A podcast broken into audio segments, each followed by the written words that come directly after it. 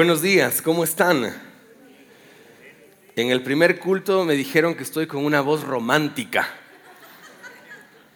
Bueno, estamos con una voz romántica porque estamos un poco eh, saliendo de un resfrío. Entonces, así que no les voy a cantar para, para que escuchen mi voz, pero, pero vamos a reflexionar en la palabra de nuestro amado Padre. Es un enorme privilegio cuando el Señor nos permite compartir el tiempo, así que vamos a entregar esta, eh, este segundo servicio en las manos de nuestro Señor. Amado Padre, te damos gracias por la oportunidad que nos das al compartir en esta mañana. Agradecerte por el enorme privilegio, Señor, que nos permites eh, disponer en esta mañana para tu presencia, para tu palabra. Eres un Dios de los imposibles, Señor. Y queremos en esta mañana que tú permitas que el empoderamiento de tu Santo Espíritu nos impulse hacia el futuro. Y rogamos, Padre, que esa transformación en el Señor pueda generar no solamente vida, sino también vida eterna. Te damos gracias, a ti sea la gloria, permite que podamos reflexionar en tu palabra, en el poderoso nombre de Cristo Jesús oramos. Amén. Muy bien, estamos en esta serie de hablar del futuro. Y hablar del futuro es em, una posición no tan cómoda cuando nosotros debemos reconocer que nuestra, nuestro tiempo es del cronos, estamos en el cronos que no es el tiempo en el que Dios está. Entonces Dios está en ese kairos, en ese tiempo, en esa oportunidad que Él puede generar para nuestras vidas. Por eso en esta mañana hemos titulado em, el mensaje de esta mañana, no somos dueños del mañana, pero nos, nos genera tanta tensión el mañana que definitivamente eh, nos, mete en una espiral en el que nos eh, angustia, nos estresa y en ocasiones cometemos algunas decisiones nada favorables. Cuando nos paramos eh, frente a este año 2020 y reflexionábamos domingos atrás sobre los proyectos, los sueños que tenemos, entonces no es fácil saber qué nos depara el futuro. Y muchas personas pueden pronosticar, proyectar, mirar las variables, los diferentes escenarios que tenemos, pero el futuro es algo que debe, eh, debe regalarnos el Señor esa posibilidad de, de, vivir y proyectar el presente, como dice la palabra, cada día tiene su propio afán. Entonces, ah, una de las cosas que normalmente se repite cuando el Señor nos permite acompañar a los eh, matrimonios que están empezando el proceso de, el caminar matrimonial, el acompañarles en el proceso de la etapa del noviazgo. Y una de las, de las cosas que se repiten comúnmente cuando eh, sentamos a las parejas y con mucho dolor, ellas nos dicen, la verdad es que no sé por qué no le hice caso a mi mamá. Cuando me decía, no te cases con él. Entonces, la verdad es que hay muchas personas que llegan a decir, bueno, si tan solo lo hubiese escuchado a mi mamá, entonces, eh, ¿cuánto me arrepiento no haberle escuchado a mi mamá cuando me decía, no, no tomes esa decisión? Entonces, eh, hemos visto dolorosamente mirar los corazones eh, muy tristes y golpeados porque las decisiones que tomamos en el presente pueden anticipar un futuro no favorable. Y creo que es importante que nosotros podamos reflexionar que las decisiones que tomamos en el presente, con las motivaciones, con las intenciones, pueden pronosticar un futuro doloroso. Entonces el Señor nos permite acompañar a algunos muchachos en el proceso de la etapa del enamoramiento y la verdad es que creo que nosotros no somos una comunidad que mm, genera una recomendación porque creemos que nuestra palabra eh, al decirle, mira, creemos que ese camino sentimental no te va a favorecer, no es porque nosotros creemos eh, que estamos llamados a obligar a la gente a tomar decisiones eh, personales porque las creemos.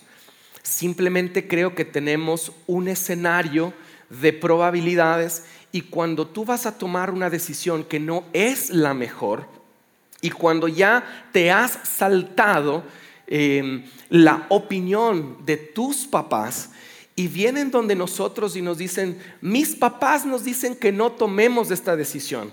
Y quisiera que usted me diga si debo o no tomar esta decisión. Entonces nosotros les decimos con mi esposa, reflexionemos en base a lo que dice la palabra. Miramos el contexto y les decimos a las personas, creemos que esa decisión no es favorable. Considera estos puntos y te recomendamos. Las personas toman la decisión, pasan los años y regresan. ¿Y cuál es? ¿Qué es lo más común que nos dicen? ¿Por qué no le hice caso? Y nosotros respondemos, te lo dije. Entonces, eh, miren, en esta parte yo le agradezco mucho a mi mamá. ¿Sí? Le agradezco mucho a mi mamá porque creo que ella fue muy intencional y hasta cierto punto me estorbaba y me estorbaba y me estorbaba cuando yo quería tomar decisiones que iban a ser trascendentes pero que podían afectar mi futuro.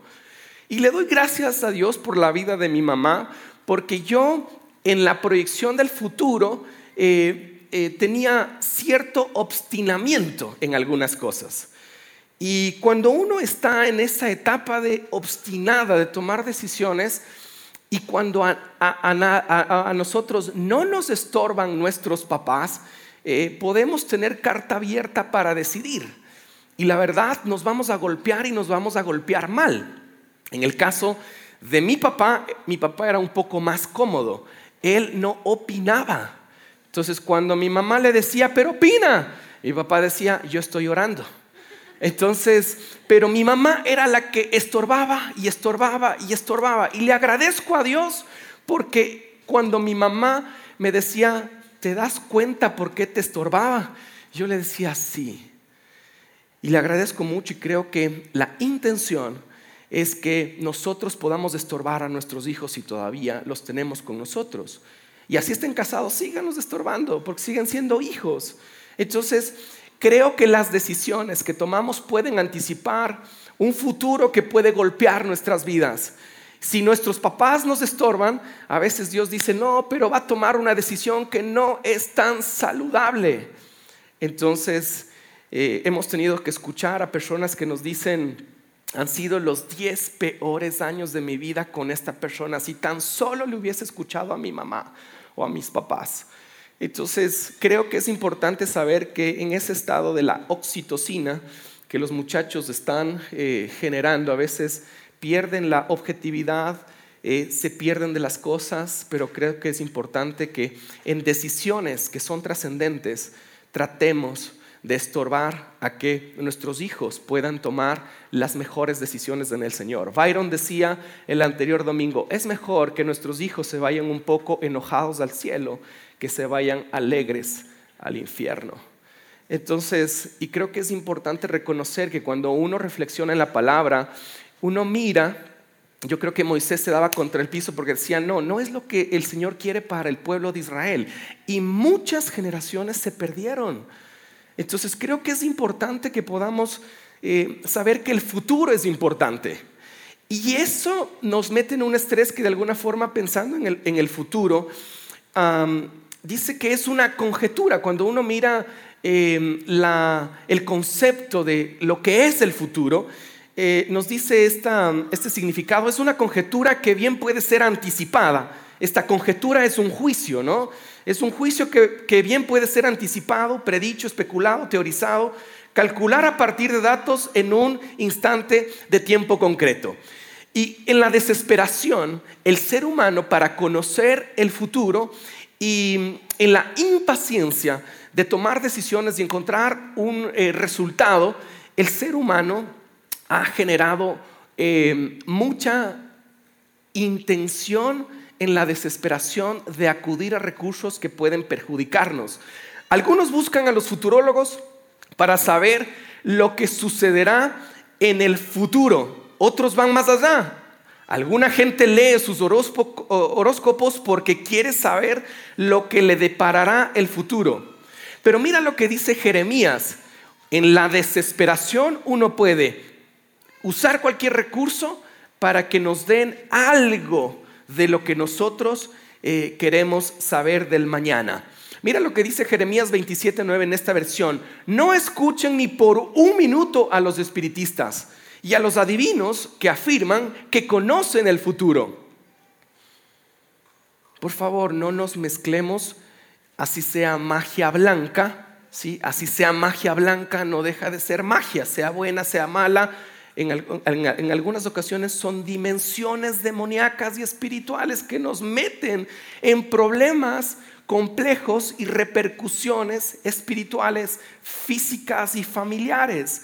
Entendemos que hay una desesperación, una desesperación por pronosticar un 2020 con bendiciones, pero quiero decirte algo en el Señor.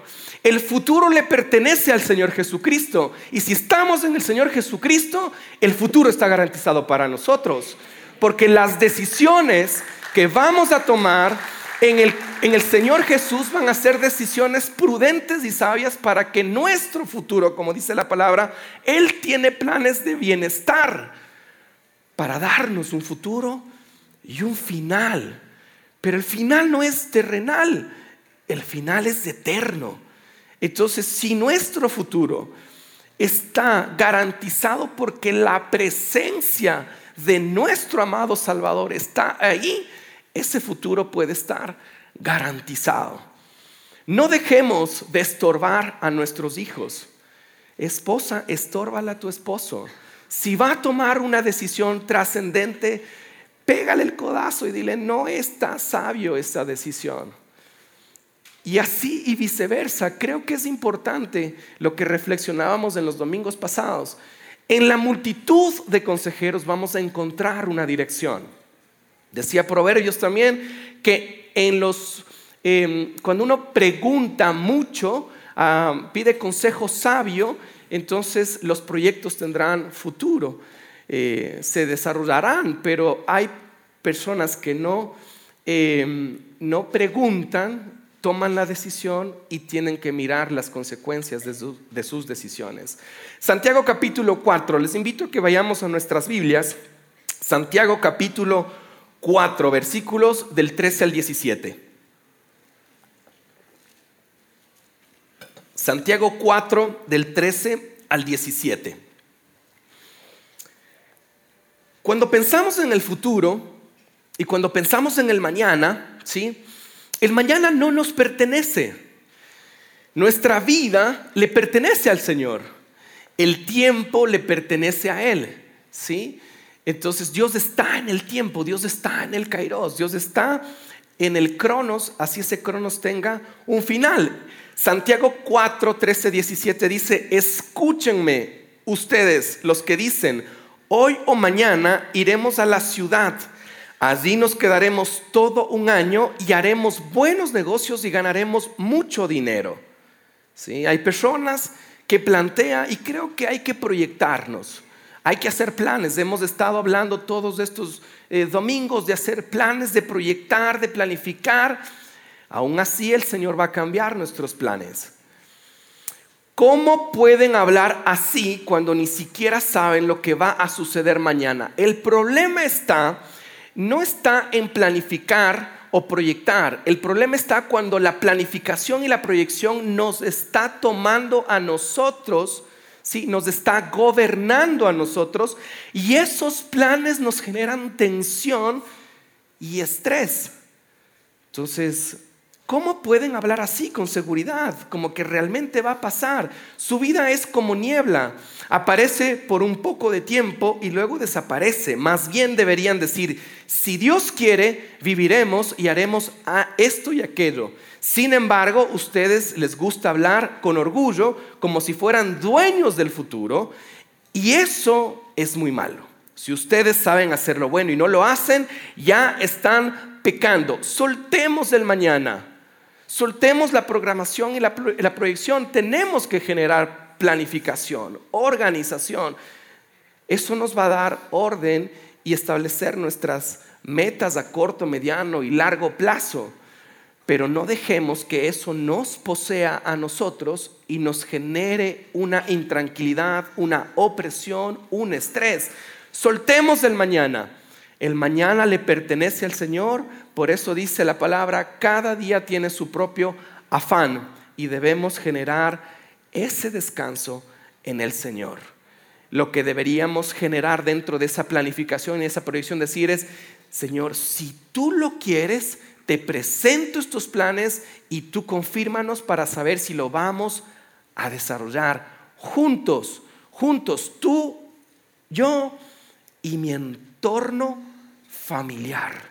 Entonces, está bien que digamos, me voy a ir de viaje en este año. Que nuestra verbalización cambie. Si Dios quiere, me voy a ir de viaje porque creo que es importante saber que tal vez ni, ni siquiera lleguemos a generar ese viaje, porque si Dios quiere llevarnos, el día de mañana ya no estamos acá. Tratemos de dejar el futuro lo mayormente ordenado. ¿sí? Tratemos de generar las cosas ordenadas, que si es que yo me voy como sacerdote de la casa, la casa quede lo más ordenada posible. Porque normalmente cuando uno de los dos se va y ha dejado totalmente desordenada su casa, vienen un montón de problemas porque no se anticiparon a ordenar su vida. Si el Señor, no tienes que esperar a que el Señor te diga, te queda un mes para que ordenes tu casa, porque tomaré tu vida. Tienes que vivir tu vida como que fuera hoy el último día en el que vas a vivir. Hay que entregarlo todo, hay que hacerlo todo y hay que ordenarlo de tal manera que no les vas a dejar perjudicados a tus generaciones. Porque ya te fuiste y el problema se queda con tu esposa o con tu esposo o con tus hijos. Una persona en algún momento nos dijo, nosotros quisiéramos mi cuñado nos dijo esto, que nos dejó pensando. Si en algún momento em, Tati o yo llegamos a faltar, nos gustaría que tal vez ustedes puedan considerar en el Señor que puedan tomar a nuestra hija. Nosotros no nos habíamos puesto a pensar en esto. ¿Qué pasa si en algún momento nos vamos de viaje y el Señor nos lleva a los dos y nuestros hijos? ¿Cómo quedan? Cuán ordenado queda la casa.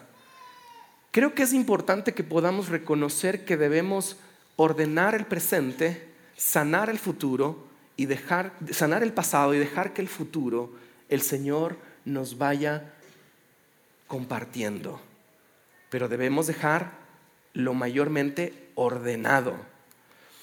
El futuro está en sus manos y eso es algo que uno puede descansar. Mira lo que dice Job 7:7. Acuérdate que mi vida es un soplo, nuestra vida es como aire que desaparece rápidamente. Hoy estamos, mañana no estamos. Y vivimos una vida desordenada como que vamos a completar los 70 o los 80 años que habla la vida, la Biblia. El Señor nos da un promedio entre 70 años y los más robustitos 80 dice. Entonces mire a ver, el que está a su lado, mire el robustito 80. Si es más robustito, 90. Entonces, uno piensa que va a llegar a los 80, pero no necesariamente. ¿sí? Cuando uno cumple años, ya se fue. No, no, son los años que me quedan o cuántos años tienes, no, esos años ya se fueron, te quedan, pero te quedan quizá en el Señor. Mateo 6, 33, 34 dice, lo más importante es que reconozcan a Dios como único rey y que hagan lo que Él les pide. Dios les dará a su tiempo todo lo que necesiten. ¿sí? Vamos a repetir esto para que de alguna forma se nos quede. Al contar tres vamos a repetir, Dios les dará a su tiempo todo lo que necesiten. Al contar tres, una, dos, tres. Dios les dará a su tiempo todo lo que necesiten. Todo lo que necesiten. En la proyección del tiempo, lo que necesiten. Y el Señor es tan bueno que a veces nos da lo que también queremos. Creo que reconocer el futuro y la fidelidad de Dios es que a veces la gracia de Él nos hace vivir experiencias que nosotros no nos merecemos. ¿Puedes recordar esa puerta que se abrió? ¿Puedes recordar esa oración contestada? ¿Puedes recordar? Y a veces nosotros no éramos lo suficientemente fieles como para poder recibir, pero el Señor en su gracia su gracia y su, misericordia nos permite vivir gustos que a veces uno puede reconocer y decir, solo Dios puede hacer esto. Solo Dios puede hacer esto. Esto puede provenir solamente de un Dios de imposibles. Es tan grande lo que Él me da que a pesar de mi, de mi infidelidad, el Señor en su gracia nos permite vivir esos gustos. Así que no se preocupen por lo que pasará mañana, ya tendrán tiempo para eso. Recuerden que ya tenemos bastante con los problemas de cada día. Debemos proyectar nuestra vida, soltar el mañana, dejar que el futuro el Señor nos muestre cuando estemos conectados día a día con Él y con su palabra, con su presencia y con su palabra, con su dependencia y con su amor. El futuro va a tener resonancia cuando sepamos que nuestra vida tiene que gobernarla Él, su presencia y su palabra. Si no estás gobernado por el Señor y estás tomando decisiones en tu propia prudencia, el Señor te va a decir, te lo dije. Tus papás te van a decir, te lo dije. Y creo que es importante que también sepamos que vamos a llorar las consecuencias de nuestras decisiones. El futuro en sus manos es un proceso. Nuestro futuro en las manos de Cristo Jesús nos permite vivir un proceso. Nosotros estamos viviendo los procesos en Cristo Jesús.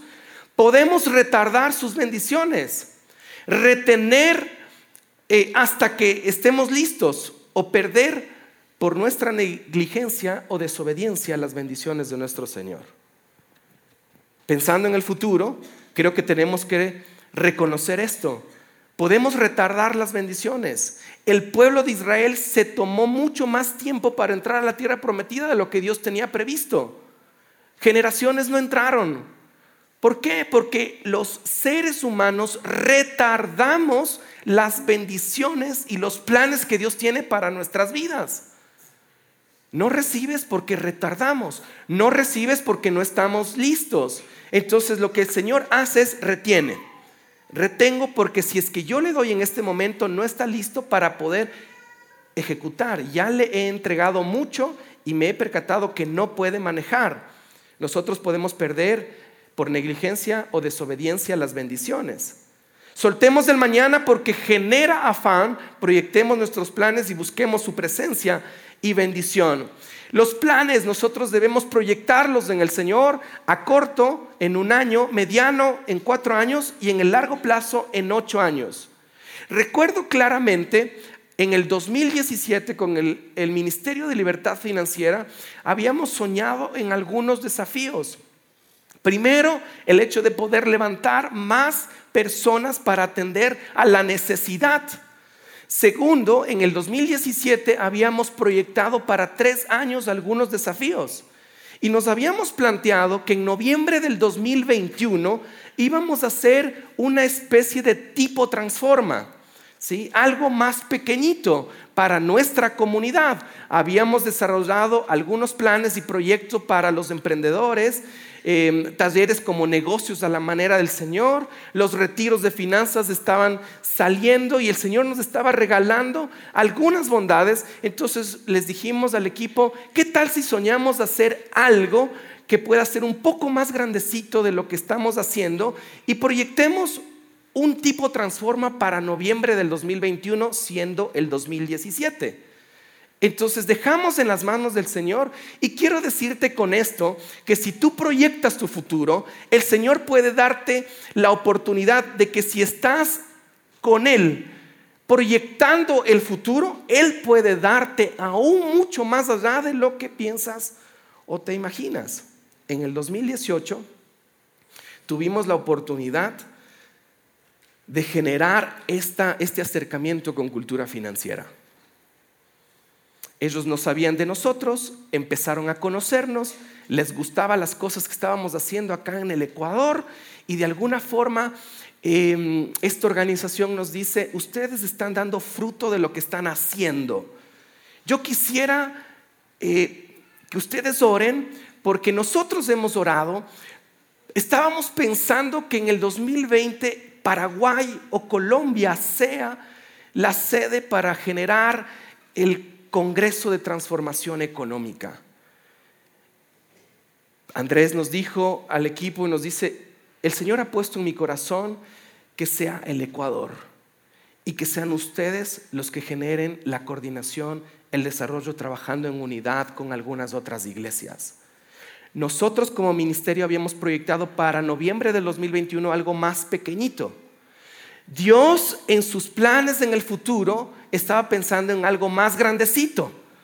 Entonces es ahí que el Señor nos dice, ustedes van a desarrollar este acompañamiento para que Ecuador, Encuentro Cumbayá, el ministerio con algunas personas puedan desarrollar este quinto Congreso Panamericano de Transformación Económica. No es un evento. El Señor nos ha permitido generar un movimiento y yo les he enviado los testimonios de las personas que han vivido los retiros de finanzas inteligentes, han estado en los programas y es hermoso saber cuando la gente ha logrado salir del pasado de un pasado financiero totalmente endeudado, no tenían futuro porque veían muy lejos del futuro y hay personas que nos han dicho, llegué al retiro con 20 mil dólares en deudas, con seis tarjetas, y el Señor después del retiro, después de un proceso, ahora mi futuro es totalmente libre y tranquilo,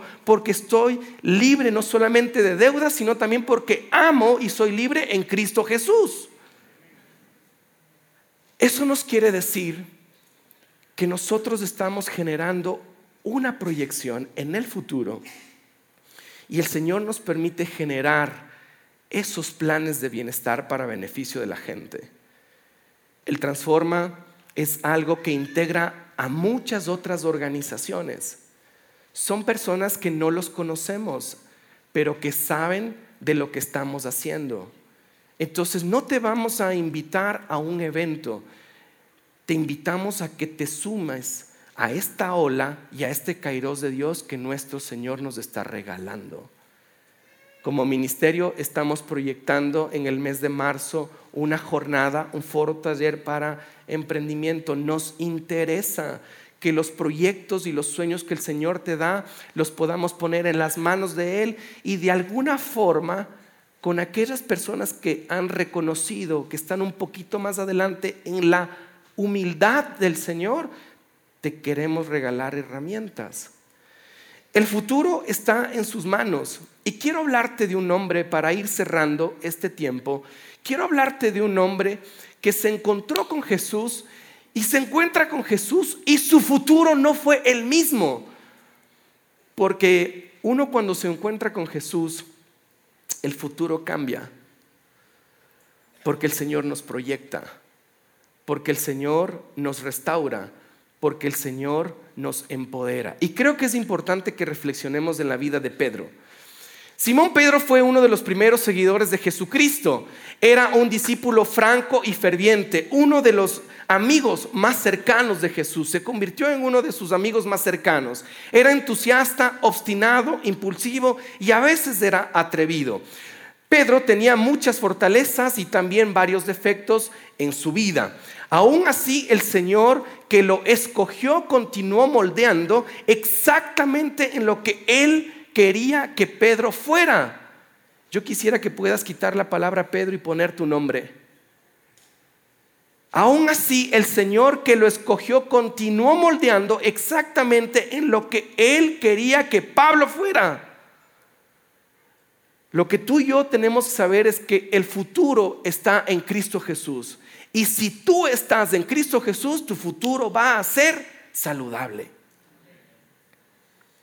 Porque Él nos moldea exactamente en lo que Él quiere que nosotros seamos.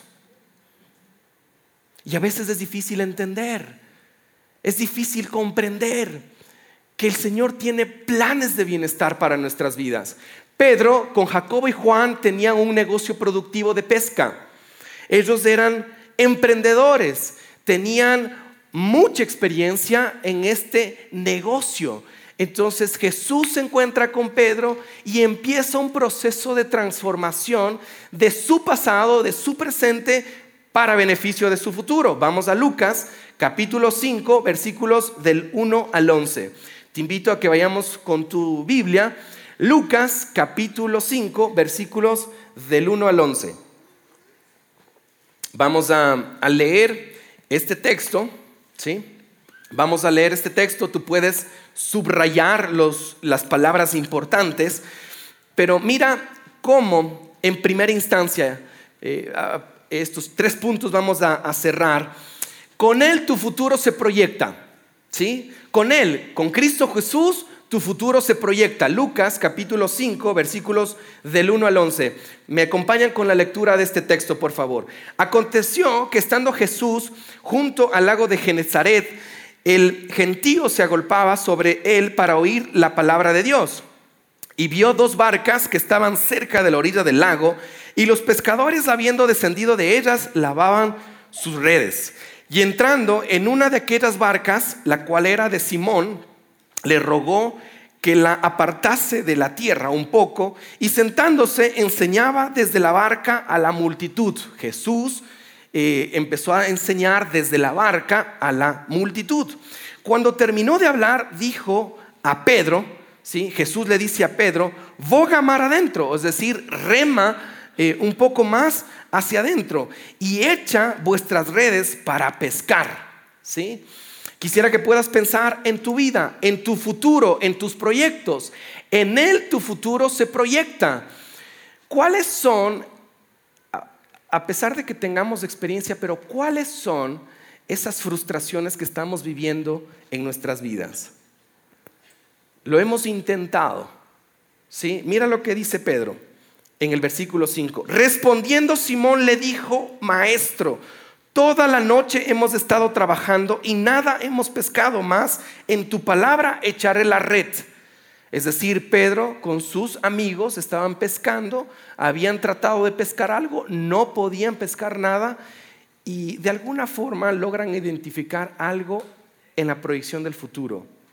Cuando Jesús quiere proyectar nuestras vidas, debemos entender que debemos hacerlo cuando Él nos pide y eso es el kairos de Dios. Pero llegar a comprender eso en nuestras vidas es frustrante. Todos nos vamos a frustrar. Vamos a tener molestia con el Señor en algunos casos. Porque el Señor a veces nos pregunta cosas obvias. Lanza la red. Pero Jesús no conoce que yo ya lancé la red y no pesqué absolutamente nada. Cuando Jesús le dice, mira, boga mar adentro y echad vuestras redes para pescar. Pedro tuvo la humildad de responder algo prudentemente. Maestro, toda la noche hemos estado trabajando. Le dio una respuesta a manera de excusa. Hemos estado trabajando y nada hemos pescado.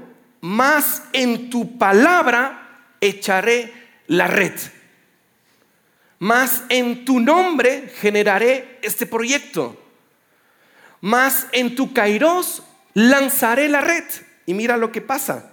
Y habiendo hecho esto, encerraron gran cantidad de peces y su red se rompía. Entonces hicieron señas a los compañeros que estaban en otra barca para que viniesen a ayudarles y vinieron y llenaron ambas barcas de tal manera que se hundían. Viendo esto, Pedro, Simón, cayó de rodillas ante Jesús diciendo, apártate de mí, Señor, porque soy un hombre pecador. Quizá porque dudaba de que en verdad, si lanzo la red, será que voy a pescar. Es decir, Señor, voy a hacer en tu nombre. Pero a veces uno lanza la red y uno está dudando. Yo he lanzado la red dudando. Y creo que muchos de nosotros lanzamos la red, dudamos, pero Jesús siempre nos, nos dice, hijito, estás lanzando en mi nombre, en mi kairos.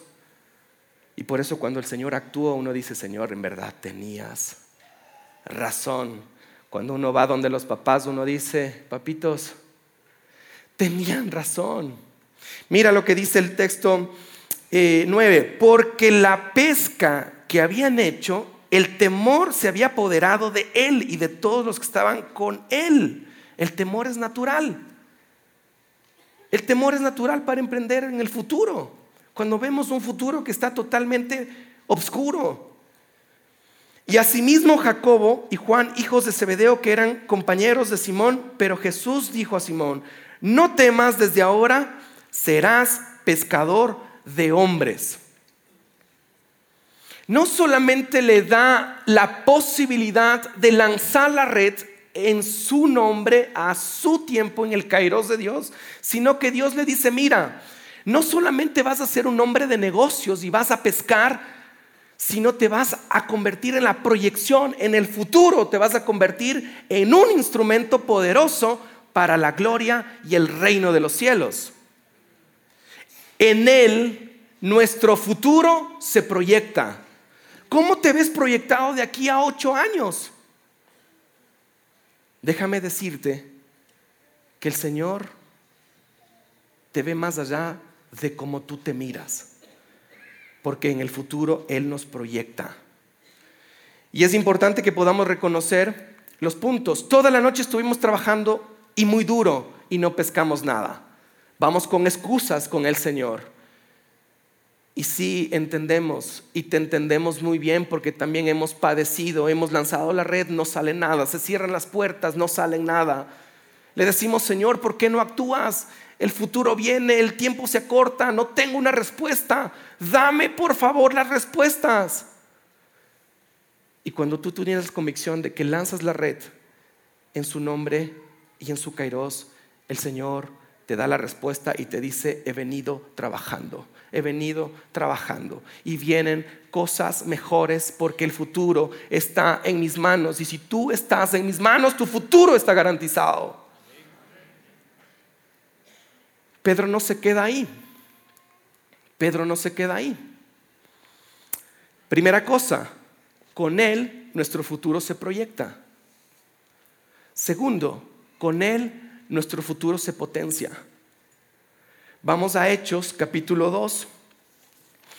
Hechos capítulo 2, versículos del 38 al 42. Pedro, ¿cómo lo potencia después de que Pedro se encontró con Jesús? Hechos capítulo 2, versículos del 38 al 43. Mira lo que dice esta porción de la palabra, del 38 al 43. Pedro les dijo, arrepentíos y bautícesen cada uno de vosotros en el nombre de Jesucristo para perdón de los pecados y recibiréis el don del Espíritu Santo. Porque para vosotros es la promesa y para vuestros hijos y para todos los que están lejos, para cuantos del Señor nuestro Dios llamare. Y con otras muchas palabras testificaba y les exhortaba diciendo, Pedro les decía esto, sed salvos de esta perversa generación.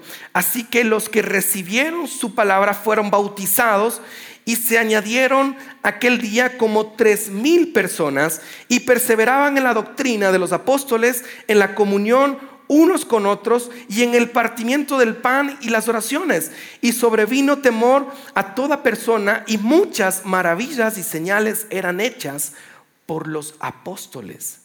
Jesús ya no estaba acá, eran los apóstoles. Mira cómo el Señor proyecta a, Pedro después de la experiencia de lanzar la red. Y le dice, te vas a convertir en un pescador de hombres. Cuando Dios te dice que va a hacer algo contigo, te proyecta, porque Él sabe que tienes habilidades, destrezas, talentos, que Él los combina con los dones que Él te da para gloria del Señor. En el Ministerio de Libertad Financiera, cuando arrancamos del primer equipo, la verdad hemos ido aprendiendo. Y déjenme decirles que las personas que, con las que arrancamos y las que se han ido añadiendo están en un proceso. Pero he sido testigo de que esos hombres y mujeres no son los mismos de hace cinco años. Son hombres que están emprendiendo, pero Dios los está proyectando a ser pescadores de hombres. Porque el Señor quiere que tú y yo seamos pescadores de hombres. Donde estás emprendiendo, donde estás generando eh, tu trabajo profesional, donde estás relacionándote, el Señor quiere que lances las redes. Él quiere potenciarte, Él quiere proyectarte, lanza las redes, Él te va a generar bendición. Dios no es un banco, Dios no es un banco. Da 100 para que esperes 500, no, Dios no es un banco. Si uno da y hace las cosas es por amor y para la gloria de Él.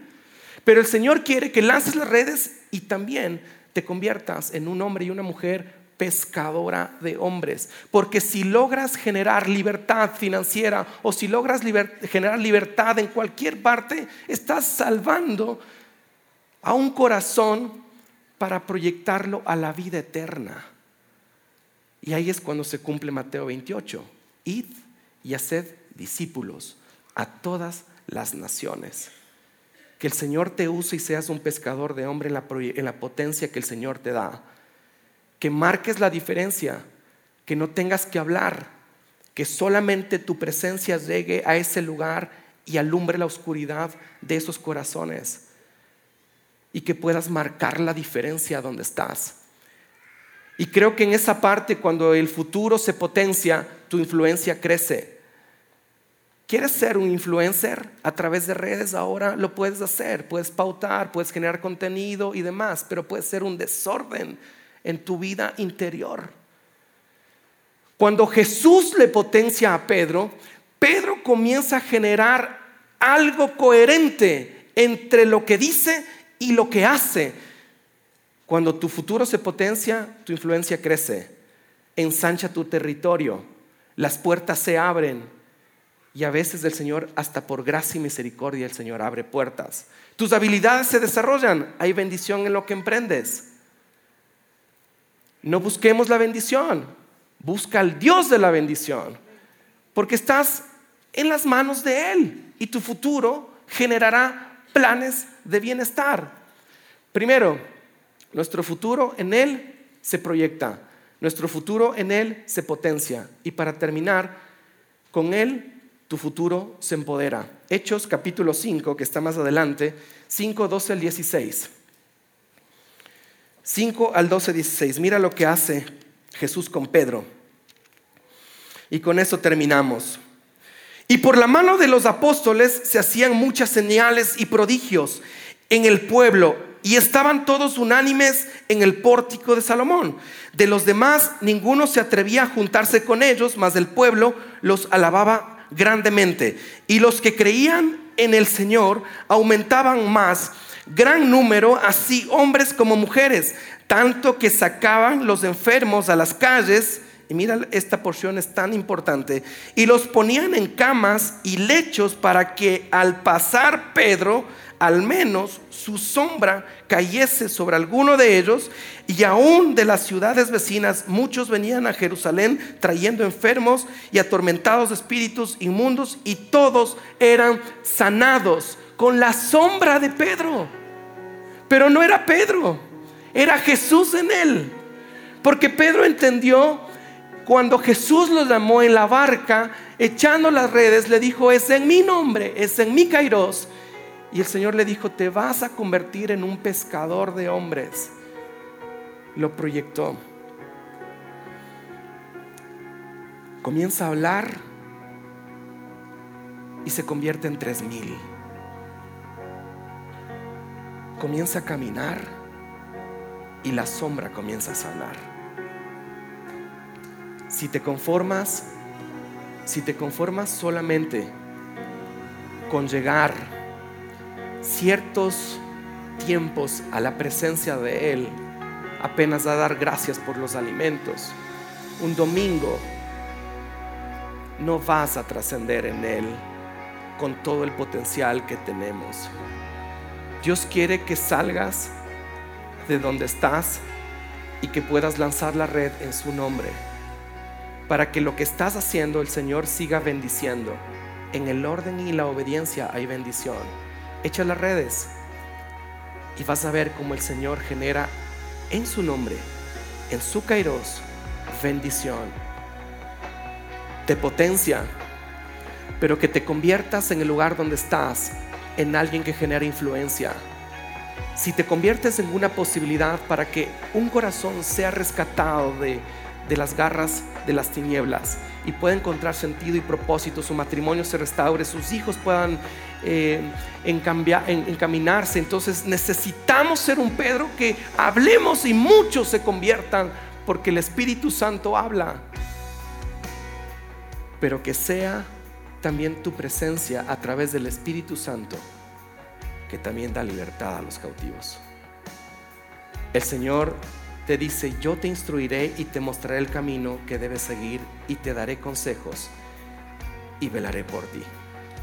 Si tu futuro está en las manos de nuestro Salvador, tu futuro y el mío y el de las generaciones están garantizadas. ¿Qué tal si nos ponemos de pie y le damos gracias al Señor por este tiempo en el que podemos reflexionar? Amado Padre, te damos gracias en esta mañana por este tiempo. Señor, allí donde estás, cada corazón, Señor, cada corazón, por favor, permítelos que puedan ser personas que se proyectan en tus planes, que se potencian, Señor, en tus dones y que se empoderan, Señor, en tu presencia.